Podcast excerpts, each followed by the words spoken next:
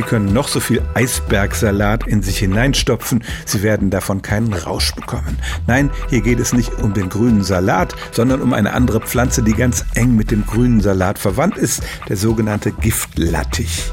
Der schmeckt eher bitter und wird auch nicht als Salatpflanze benutzt, aber vor allem im 19. Jahrhundert wurde er tatsächlich im größeren Maßstab angebaut, weil er nämlich einen weißen Saft enthält, so ähnlich wie der Löwenzahn und dieses sogenannte Lactucarium galt bis vor 100 Jahren als Beruhigungsmittel und sogar als Ersatz für starke Drogen wie Opium.